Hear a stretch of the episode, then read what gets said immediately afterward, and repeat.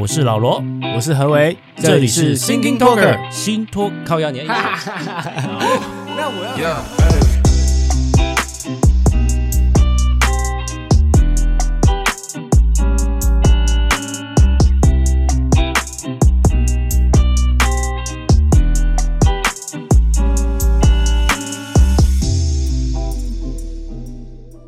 哎呦呦呦，大家晚安。哟。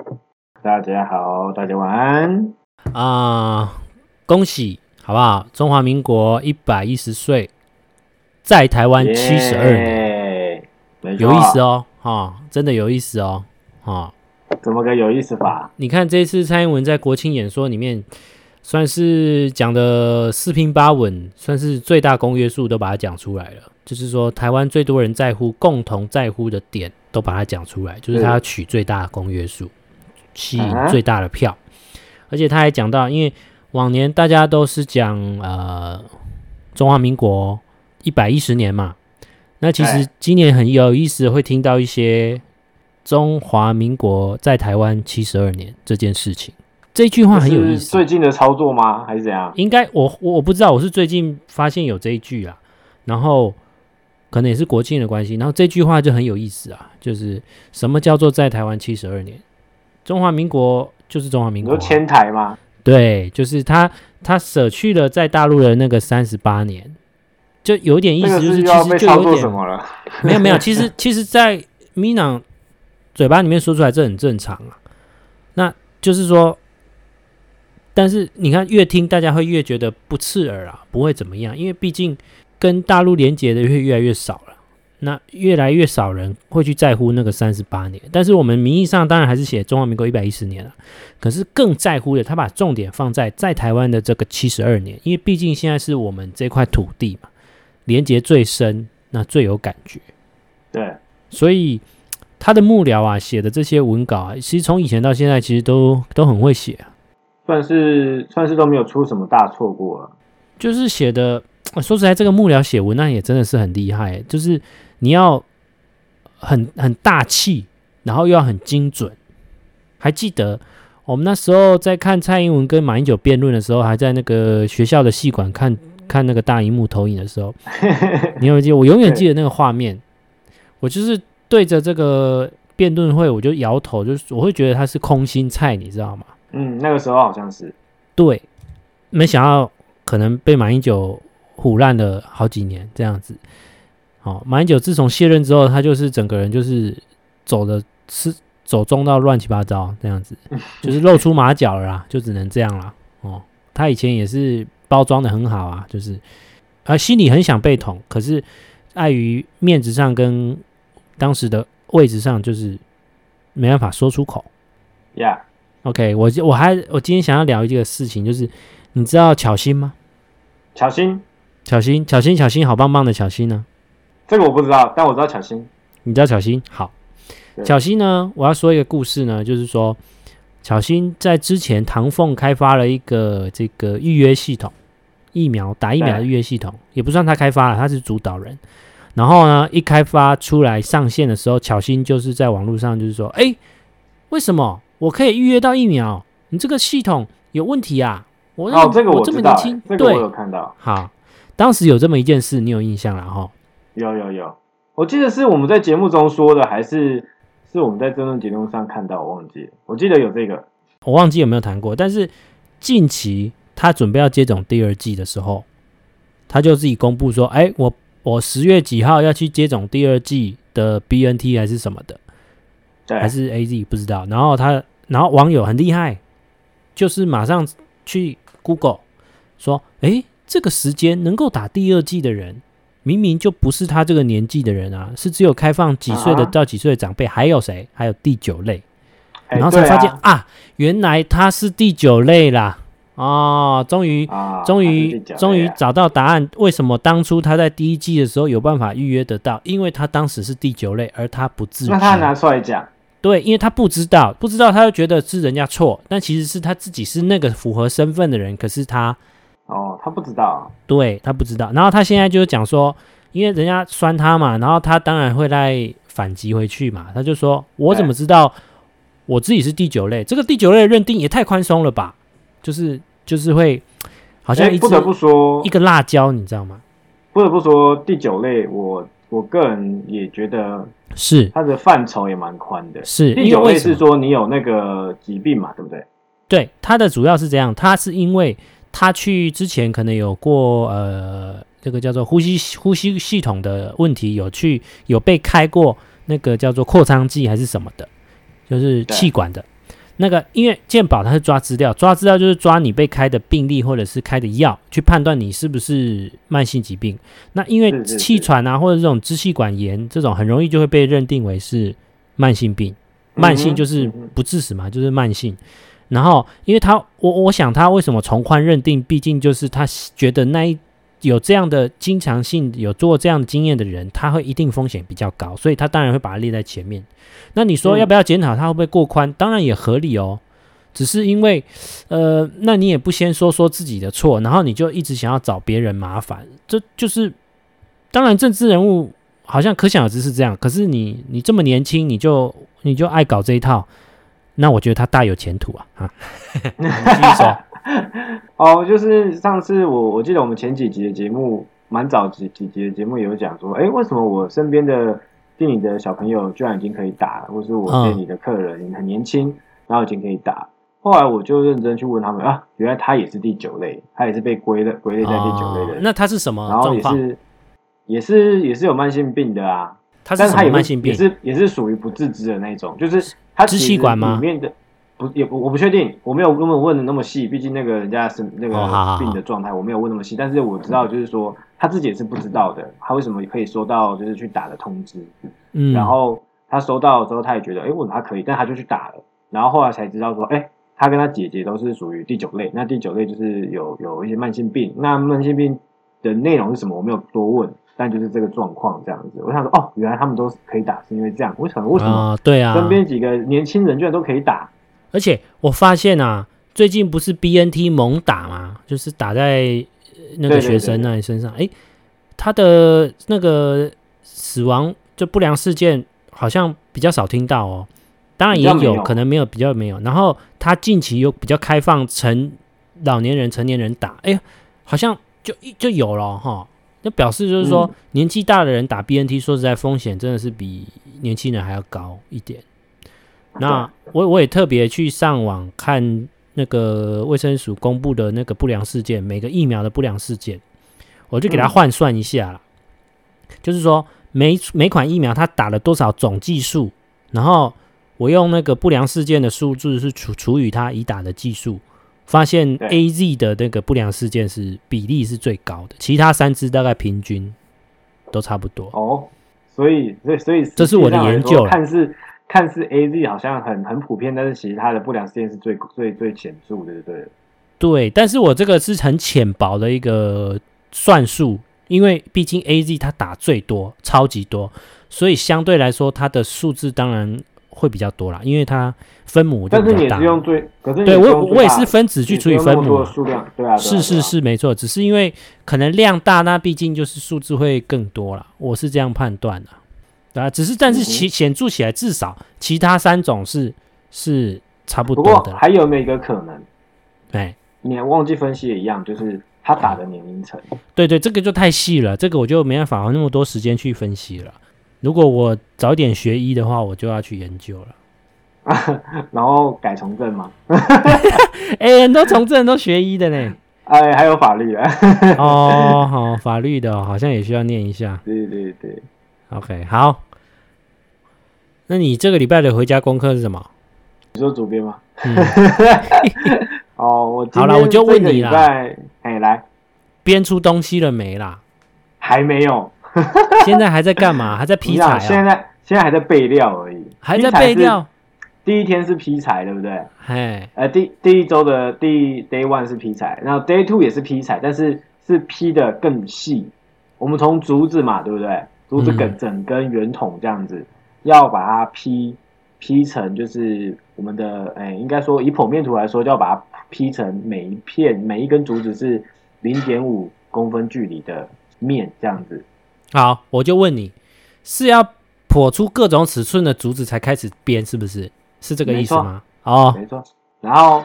就是把它劈，每一个都把它劈成零点五公分之后，它还是有厚度嘛，就是外竹子的外皮到竹子内径的那一段，它是有从外面宽到里面薄窄嘛，对不对？我们只要取那个最外面这个竹皮，这个叫做竹青的地方，哦、所以我们要把它削薄，还是要还是用劈的？那很危险。用刀的劈，很危险啊！所以你要有，它是有技术，它是有技巧。它是用剥的还是用劈？哎、欸，应该算是，就是先开一个口，然后撕下来。先开个口，没错没错，你是有概念。啊、哇，先开一个口，然后再剥开。哎呀，我太有天分了。那因为竹子它的那个竹子它那个材质，这个材质的特性，它就是它那个什么纤维啊，嗯、你你一剥开，它就其其实就是整整片整片可以可以可以让你剥下来。嗯，所以算是还还蛮好剥，但是你就要慢慢剥，因为它还是会有有时候力道的场大小啊，会造成它那个你剥出来的厚度的。那个厚薄这样，那尽量要尽可能都在同一个那个厚度的范围里面，这样慢慢剥。下礼拜下礼拜就要编编的，下礼拜你在我们在聊的时候，你就会听到我做了什么玩意儿。OK，废料怎么办？拿去烧啊？对，废料其实可以拿来，就是做那个就是醋，就是让起火比较快的那种台戒戒指这样。还是你要做竹筷？没有办法，没有办法，竹蜻蜓没有办法。对。应该是可以吧，我也不知道，没有这个概念。你要讲干话你啊？我是要说，你刚刚说躺椅这件事情，那个原料用超多的哦。光做那原料，我可能就不知道备多少料了。没有啊，躺椅它的骨干你就不用不用切啦，你就直接整根圆的，然后就做枝枝干出来之后，再然后再铺成那个椅面、椅背啊、手把、啊。哇，这么粗俗的哦！啊，不然你知道弄成怎样？一个一个吊床啊。当然要弄好看一点啊，弄个弄那么粗俗。OK 了，好啦好啦好啦好啦，那就那就加油啦啊！好，那就十万了，好不好？我先跟你，你先跟我订。好啦，十万订阅我就买十万躺椅。十万订阅太难了吧？我们有没有 十万订阅跟十万躺椅？你觉得哪一个比较难？嗯，十万躺椅好像比较简单一点。好啦好啦好啦，那先这样了哈，我们进下一则新闻啊。下一则新闻我们要谈到的是。你知道郑丽文吗？郑丽文听过，不是郑秀文。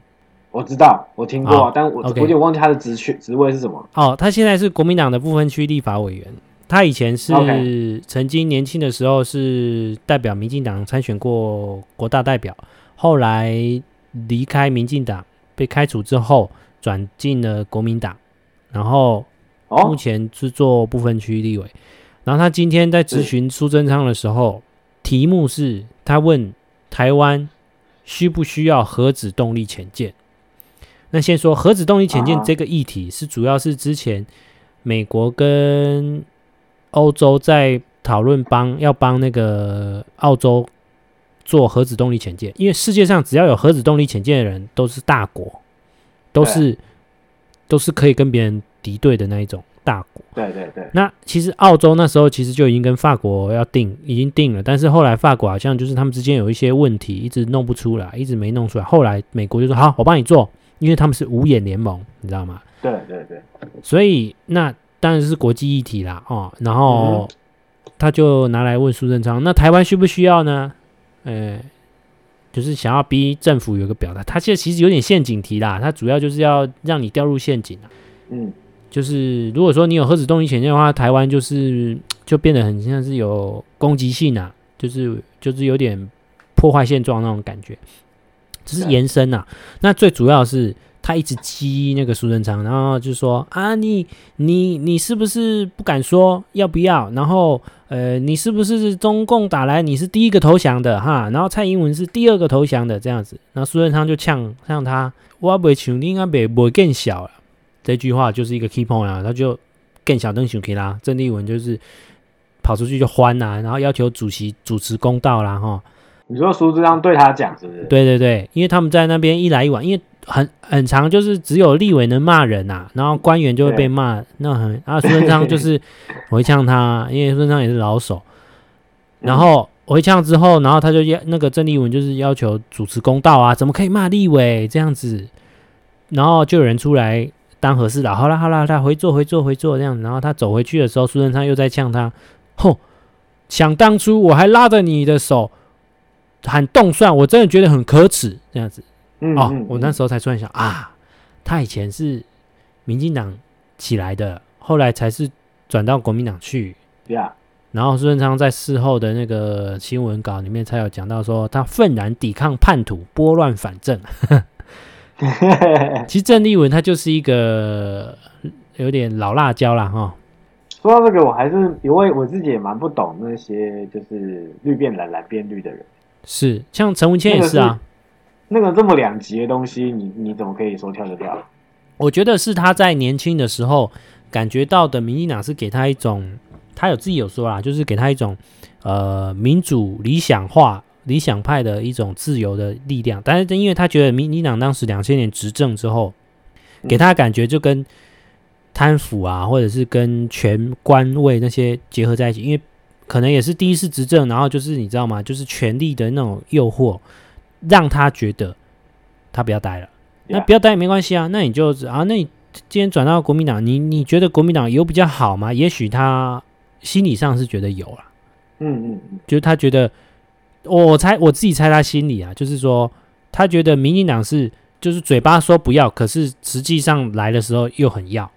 那国民党是嘴巴说要，跟心里也都是呃做的也都要，嗯，就他可能会觉得民进党是吃相难看呐、啊。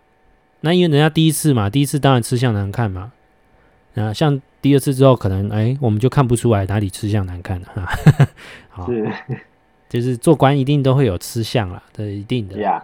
吃多吃少，吃吃好吃坏而已。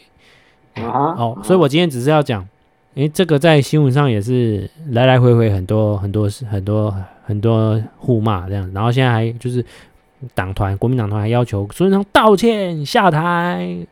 可以可怎么可以骂立委？对，就很无聊，就是一个乱七八糟。然后我觉得孙文仓也很屌，就想起二十几年前这件事情，他心里可能也想过了，他知道说你这个人是怎么样，然后嗯，你也不尊敬人家当时那个，那郑郑立文就说：“哎呦，这当年的小恩小怨还记得那么清楚，这样子。”他觉得当时对啊，二十几年啊，他就觉得他当时孙文仓牵他的手喊动算。